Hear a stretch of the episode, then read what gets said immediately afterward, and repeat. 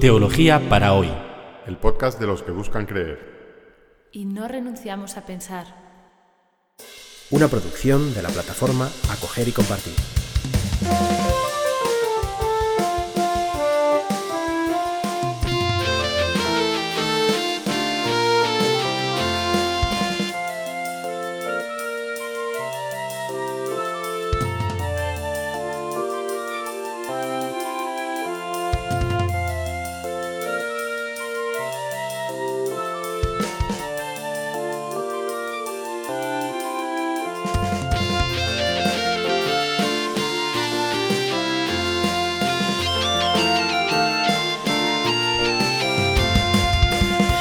Bienvenidos a este segundo episodio del podcast Teología para hoy, en el que vamos a tratar de responder a una pregunta. ¿Qué es la fe? Hemos dicho que la teología es fides querens intellectum, fe que busca comprender. Siendo así, la primera cuestión que debemos abordar es justamente ¿y qué es eso de la fe? ¿Qué queremos decir cuando decimos yo creo? Veremos enseguida que este concepto fe está íntimamente unido a otro, la idea de revelación. Este, este, episodio está dedicado a introducirnos a estos dos conceptos, fe y revelación. Martin Rees es astrónomo real de Su Majestad Británica. Suena un poco pomposo, es un título honorífico que eh, el país Reino Unido otorga a uno para honrar a uno de sus grandes científicos. Martin Rees es un astrofísico que ha dedicado su vida al estudio de la evolución del universo y se declara agnóstico. Pues bien, este científico agnóstico es decir, que dice que no se decide a afirmar ni a negar la existencia de Dios, este astrofísico agnóstico dice que, aun siendo agnóstico, no encuentra absurda la idea de que pueda existir Dios. Y es que el universo que él ha estudiado tanto está tan finamente ajustado para que puedan surgir formas complejas de vida, como la nuestra, que atribuir todo lo que existe a la mera casualidad le parece al menos tan increíble como la afirmación de que existe una inteligencia superior que ha diseñado el universo. Este científico agnóstico abierto a la idea de Dios, afirma, sin embargo, que le parece del todo inadmisible, increíble y hasta absurda la idea de que si tal ser superior existe, nosotros, pobres humanos, estemos en condiciones de conocerlo. ¿Cómo, cómo se atreve esta primitiva especie, la especie humana, que no es sino una pirueta de la evolución, de la vida en la tercera roca que orbita en torno a uno de los miles de millones de soles de una de las miles y millones de galaxias del universo. ¿Cómo este ser insignificante se atreve a decir que conoce al Creador de todas las cosas? No le falta razón al astrónomo astrofísico Martin Rees excepto, excepto si al Creador le hubiera parecido bien darse a conocer. Si que Dios haya querido revelarse. La palabra revelación viene de velo. Imaginemos una tela que cubre un objeto. No podemos ver lo que hay debajo de ella de, pronto se levanta el velo y vemos lo que se oculta debajo. La Biblia afirma que a Dios nadie lo ha visto nunca. Dios no es una evidencia para nadie, ni siquiera para los creyentes. este misterio, al que llamamos Dios, ha decidido descorrer el velo. Ser creyente es declarar que los humanos hemos sido contactados por el Creador del universo. La fe es la respuesta humana a la revelación. Dios se revela, nosotros creemos. Desde el lado de Dios es revelación, desde el lado humano, fe. Así que fe y revelación son como dos caras de la misma moneda. Porque Dios, incluso cuando se revela, sigue siendo un misterio. En el ejemplo que hemos puesto de la tela que vela, que cubre un objeto, cuando levantamos el velo podemos ver lo que esconde. Pero cuando Dios se revela, seguimos sin poder verlo. Nuestra experiencia de la revelación no es como la experiencia de comprobar con nuestros sentidos la existencia de un objeto físico. Porque Dios revelado sigue siendo Dios. Y Dios no es un objeto más de este mundo. La revelación consiste en que Dios, sin dejar de ser Dios, se deja conocer por nosotros. A continuación vamos a exponer cinco aspectos de esta revelación, barra fe, porque la fe no es más que la acogida de, de esta revelación, cinco aspectos de la fe, cinco aspectos de la revelación cristiana que nos van a permitir introducirnos en la complejidad de este concepto, en la complejidad de lo que decimos cuando afirmamos sencillamente yo creo. La primera dimensión de la que vamos a hablar es la dimensión cognitiva. La revelación tiene un contenido de información. La fe cristiana nos hace capaces de afirmar ciertas proposiciones. Por ejemplo, Dios existe. O Dios es todopoderoso. O Jesús de Nazaret es el Hijo de Dios, etc. La fe supone conocer ciertas cosas, ser capaces de hacer algunas afirmaciones.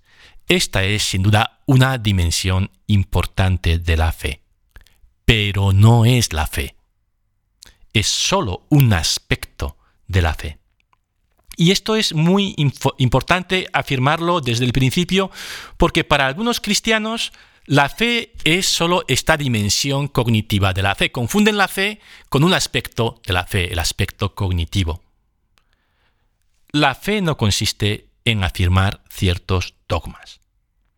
Uno puede aceptar a pies juntillas todas las verdades que enseña la Iglesia y aún así no tener fe. Y al revés, uno puede vivir una lucha con la duda en la comprensión o la formulación de algunas verdades de fe y tener una fuerte relación con Dios, una fuerte vida de fe. El segundo aspecto que vamos a tratar es la dimensión experiencial. Hemos dicho que la revelación no es solo la entrega por parte de Dios de un paquete de información. Cuando el ser humano se pone en relación con Dios, entran en juego todos los canales que disponemos para relacionarnos con la realidad. La racionalidad no es el único canal mediante el cual tenemos acceso, a la realidad. Los humanos también tenemos emociones y sentimientos. No solo conocemos racionalmente el mundo, sentimos y percibimos el mundo. Nos emocionamos ante la realidad, sobre todo ante ciertas realidades. Una de las experiencias más obvias de la fe es la emoción religiosa. Sentimientos de asombro, de sobrecogimiento, a veces incluso de terror, y otras de intenso amor, de, un gran eh, calor en el corazón. Pueden ponerse en marcha cuando nos ponemos en relación con Dios. Místicos de distintas tradiciones religiosas han afirmado que más allá de estas emociones, la experiencia de Dios puede producirse a otro nivel. Son experiencias que resisten a una descripción precisa en términos racionales, sensoriales o emocionales. Y por eso estos místicos hablan de Dios como aquel que está más allá de todo y es al mismo tiempo más íntimo a mí que mi propia intimidad. A veces la única manera de expresar este tipo de experiencias es la poesía.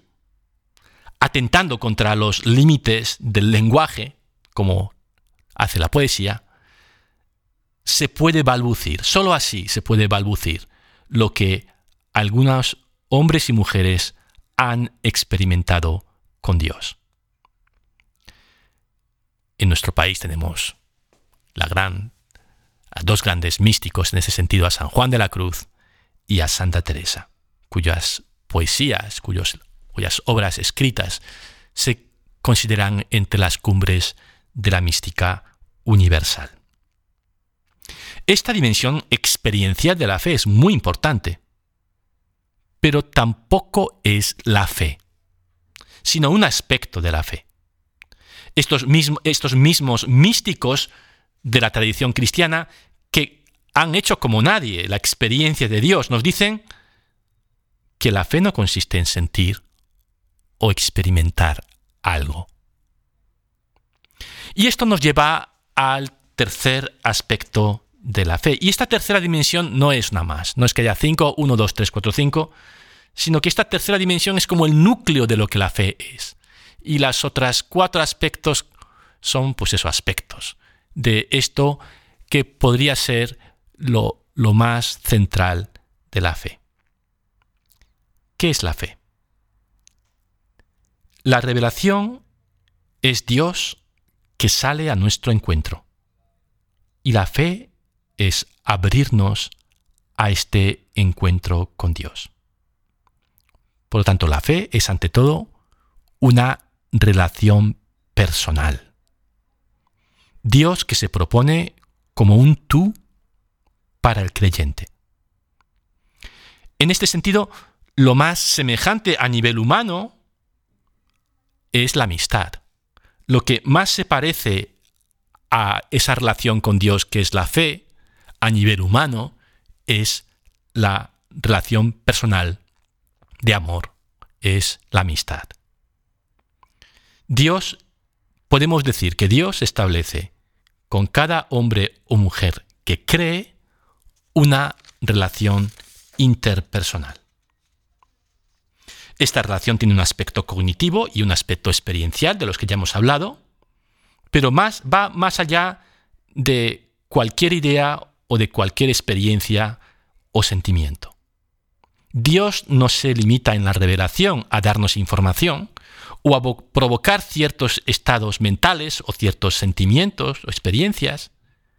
Decimos que Dios se revela a sí mismo. La revelación es ante todo esta relación yo-tú. Juan de la Cruz, San Juan de la Cruz escribía, rompe la tela de este dulce encuentro.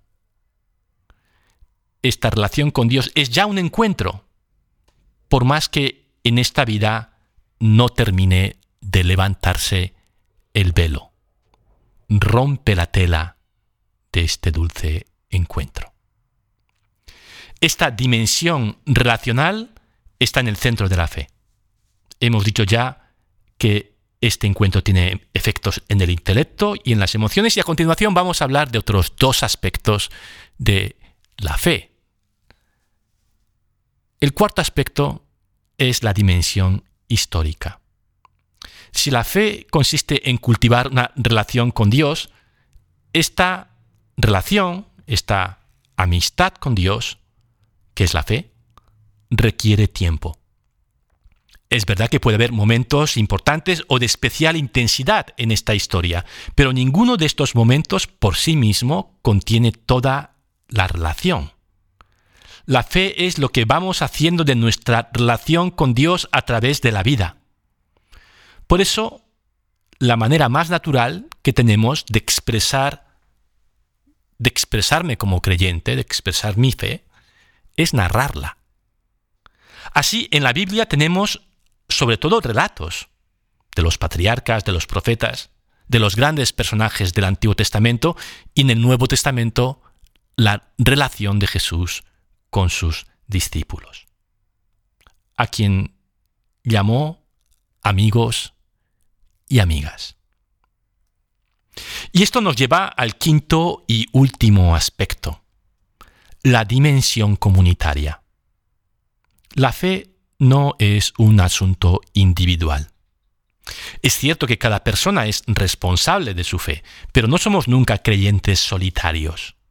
Nuestra relación con Dios nos introduce en una red de relaciones con otros hombres y mujeres. La fe es llegar a formar parte de este pueblo y de su historia. Participar en el pueblo de Dios, que es la imagen que utilizó el Concilio Vaticano II para referirse a la Iglesia. Un pueblo que no está, además, al servicio de sí mismo, sino del proyecto de Jesús, que quiso que todos los hombres y mujeres, sin excepción, pudieran experimentar el amor de Dios. Y llegamos así al final de este segundo episodio de Teología para hoy, que, en el que hemos hablado de la fe. El próximo jueves seguiremos tratando este tema, profundizando en esta idea, concepto de la fe.